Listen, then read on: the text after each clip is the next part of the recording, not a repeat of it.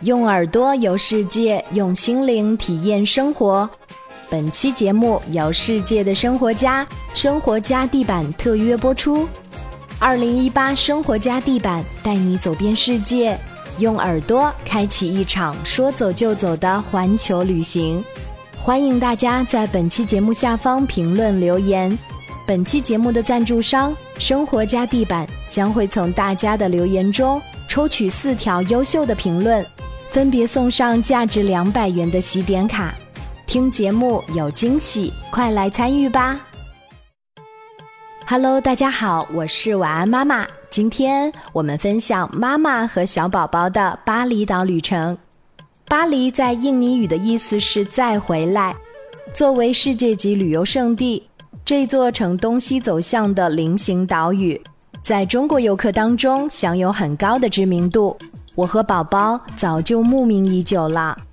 金色的黄昏，晚安妈妈一家从浦东机场出发，在飞行了六个小时之后，于深夜随飞机降落在了巴厘岛登巴萨国际机场。刚走出机场，睡眼惺忪的宝宝突然就来了精神。他问我：“妈妈，这是什么香味呀？”然后我们马上就发现了答案。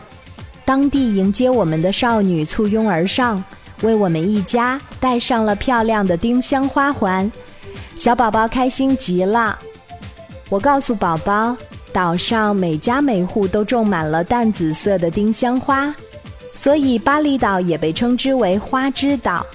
而我们的巴厘岛之旅，也正是在这花香中慢慢铺开。第二天一大早。为了更直接的体验当地的生活，我们一家入乡随俗的租了两辆摩托车出门兜风，骑行于大街小巷，无名的村庄和稻田在摩托车的轰鸣声中倒退远去，目之所及是神龛旁边的洁白小花，屋顶上的绿色植物，大榕树下的小集市，在嘈杂凌乱的村镇之间。开阔富饶的麦田生长得气韵生动、井然有序。巴厘岛上浓郁的宗教气息无处不在，家家户户、每个村落都有自己的神庙。每天晨昏，大街小巷总有人在忙着祭神上香。当地人用鲜花、绿叶、白米之类的简单贡品，加上几根线香，向神灵供奉着自己的虔诚。人们把自己崇拜的印度教诸神雕刻出来，供奉在庙宇、庭院和神龛内。我们来到了一个寺庙的广场，小宝宝奇怪地问：“为什么这里这么多人戴着面具呀？”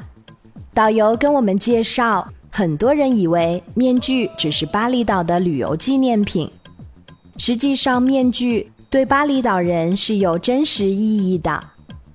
在巴厘岛人的祭祀活动、传统舞蹈中，面具不可替代。他们正在准备一场盛大的欢迎仪式呢。小宝宝似乎对面具特别感兴趣，导游干脆在小摊上挑选出一个面具给宝宝介绍。导游说：“这跟平时的玩具不一样，真正的面具是符合人脸设计的，难的不是表面眼鼻的凹凸，而是面具里侧。”准确地找到眼鼻口的位置，五官位置的偏差会让面具佩戴者感觉晕眩混乱。当祭祀人员面具佩戴后，周围气场瞬间发生了奇妙的改变，佩戴者也轻易进入了新的角色。小宝宝心领神会地说：“哦，原来是变身面具。”导游还介绍。面具是巴厘岛木质雕刻中最常见的题材，代代相传，因而培育出无数能雕善刻的巧匠。凡是来过印尼旅游的人，想必都会对当地的民间手工艺印象深刻，尤其是举世闻名的印尼巴厘岛木雕，是最受欢迎的旅游手信之一。事实上，历史悠久的巴厘岛木雕与中华文化的渊源颇深。六百年前，郑和率领一支绵延十余里的庞大船队，浩浩荡荡地驶入西洋。当时正处于明王朝的永乐盛世时期，纺织业、瓷器业、矿业、冶炼业、造船业兴旺发达。明成祖朱棣采取对外开放、稳定周边的对外政策，想争取一个长治久安的和平局面。作为当时世界上最强大帝国的代表，这支船队把丝绸、瓷器、生产工具、手工艺品等带往沿途各国，也深远地影响了印尼木雕艺术的发展。在巴厘岛上最著名的木雕村马斯。马斯的意思就是黄金，在这个巴厘岛的木雕之乡里，聚集了全岛最优秀的雕刻师。在这些马斯村民心目中，他们最拿手的木雕绝活儿，就像金子一样值钱。我们结识了本地的木雕手艺人西蒙。西蒙人很好，很爱聊，不过英文发音不太标准，很考验听力。我们大人只能靠大致揣摩与他交流，那就更别提我们家小宝宝了。不过这丝毫不影响小宝宝对他的敬佩。在西蒙的木雕作坊参观，一群年轻人坐成一长排，正低头忙着手头活计。他们一边工作一边轻松谈笑，看见我们进来，都憨憨地咧开嘴，露出一排白白的牙。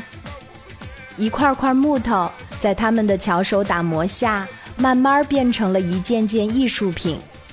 小宝宝简直对他们崇拜极了。据西蒙介绍，马斯的道路两旁都是木作坊，一般都是前店后厂，前面是卖场，后面是加工工厂，每个角落都摆满了大大小小的木雕制品，游客可以慢慢的欣赏，看上了再议价。不过，只有在地轮木雕艺廊之类的高级场所，才能欣赏到真正的国宝级木雕珍品。那里是收藏家们流连驻足的地方。木雕手艺人的技法高低，取决于对材料形象和空间上的处理手法。简而言之，就是通过由外向内的雕与刻，一步步的减去无用的荒料。渐渐地，让作品的形态和意境挖掘显现出来。我本以为这种传统的手工艺作业应该会有几位年长的师匠代代相传，于是我问西蒙：“这里有没有年长的大师？我想去看看他们的作品。”西蒙不以为意地笑了笑说：“没有，木雕工匠们的寿命都比常人要短。”西蒙好像并不介意我这个冒失的问题，接着介绍，在木雕的制作过程中会产生大量的粉末，粉末被呼吸道带入肺部，造成了肺功能的提前衰弱，所以木匠人的生命都会提前给神灵。西蒙好像已经回答过很多次类似的问题，以至于他有点像背稿件一样熟练。但他话里面的坚定与信仰，我保证肯定不是因彩排就能锻炼出来的。他接着说，政府曾经倡导他们佩戴口罩进行工作，而这个建议马上就被各个工厂否决了。原因是戴上口罩之后就没有办法完全的感知木头本身气息的变化。人与木头的关系在于手的触感。眼睛的观察，耳朵听到的声音以及呼吸的味道，如果其中少了一样，那木头给我们的信息就是不完整的，我就没办法获取木头给我的灵感，创作出来的也只能是次品，那是对木头、对自己、对神灵的不尊重。我很惊讶，西蒙对死亡居然如此坦然地面对。不过，我从他的话中能体会到，他的坦然并不是对注定的麻木，反而是他对生命的最大尊重。西蒙以及其他的木匠们，把自己的生命毫无保留地注入到他们的作品之中，毫无保留地奉献给他们信仰的神灵。在某种意义上，他们的生命其实比其他人更加长久，更加厚重。我深信这就是艺术，一件件艺术作品，就是他们生命的记录。从木料变成木雕，在这个过程中，你能看到古老的民间艺术之光，仍然在现代人的手中闪现，以不断完善的动人姿态得以延续和创新。置身于现代社会机械化批量生产的环境之中，当历经时光锤炼的民间手工艺与对传承的不懈坚持相遇时，一件件至真至美的艺术品才在精雕细琢中诞生。在这个草木花香的巴厘岛，仿佛是一个单独存在的世界。岛上的生活都由木头链接木头，就像生活加地板。把世界的一切都链接于你美好的生活中，也正是木头把一代又一代的木雕人生养传承下去，而木雕人又把木头的美感从古代传承至今。在这里给大家一些小 tips：木雕艺术的独特语言和魅力与其材质密切相关。木雕作品小的如巴掌大。大的有两米高，千万不要认为越大越贵，实际上是木雕以稀有且具有深沉香气的黑檀木最珍贵。中国木雕行业信奉一条传统经验，就是材料越硬，越能把活儿做细。对于盛产各种名贵木材的印尼而言，在原材料的选择上有着得天独厚的优势。巴厘岛上几乎所有的木雕作品都是用本地木材加工创作。加里曼丹和苏门答腊的铁木，努沙登加拉的檀木，苏拉威西的乌木，爪哇的柚木，这些质地细密坚韧、不易变形受损的树种，几乎具备适宜雕刻的全部优点，属于雕刻中的上等材料。它们适合于雕刻结构复杂。造型细密的作品，成品具有很高的收藏价值。大家在购买之前记得做好攻略，买到真正的好货。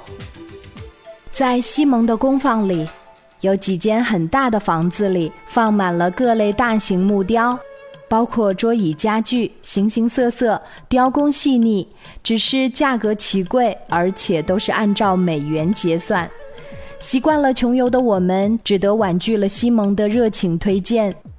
在与西蒙深入沟通之后，我得知，作为印尼传统工艺品中的代表，巴厘岛木雕最初与巴黎人的宗教信仰息息相关。在当地人的观念里，他们创造的一切艺术品，首先都是用来奉献给神的。艺术是一条接近神灵的道路。巴黎人对艺术的热爱，对宗教的崇拜是不可分割的。夕阳西斜，空气中依旧弥漫着特殊的馨香。有人说那是角落里静静盛开的热带兰花，也有人说那是祭拜神灵的香火。我们在棕榈树下坐着发呆，一边欣赏稻田风光，一边品尝浓郁的金咖啡。绚丽妖娆的热带风情缭绕心间，在巴厘岛，我们亲眼见到木头给予人的传承，传统的手工艺经过一代代人的传承，在岁月长河中不断完善和丰富。诚然，如今用机器生产出来的产品质量更为均衡，效率更远非人力可匹敌。但当你触摸到每一件别致的木雕时，你仍旧会情不自禁地感到欣喜，就像生活家地板把世界的一切都呈现在你美好的生活中。在那些独一无二的木质纹理之中，蕴含着昔日质朴的诗意，以及有待重新发现的与传统相关的价值。不同的世界有不同的生活。世界各地，木头与人密不可分。在巴厘岛，木头给予木雕人们代代传承的美好。生活中，生活家地板就是传承的见证，让你体验世界不同的美好。